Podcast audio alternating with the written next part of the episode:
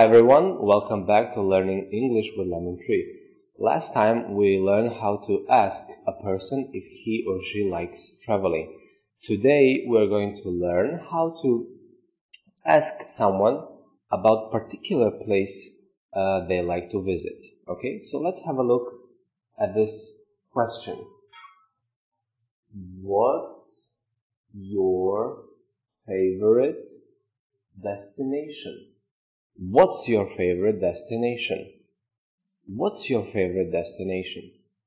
What's your favorite destination? So, what's your favorite destination? Okay. Uh, we will use this question, as I said before, to ask if a person has a particular place that he or she likes to visit. Okay. So now we have some vocabulary points to explain. For example, you're probably asking yourselves what the word favorite means. Favorite means that you like something or someone most, okay? That is my favorite fruit, for example. Apple is my favorite fruit. Dog is my favorite animal, okay? And we have destination.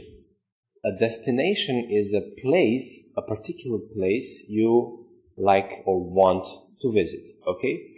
So let's say this question one more time.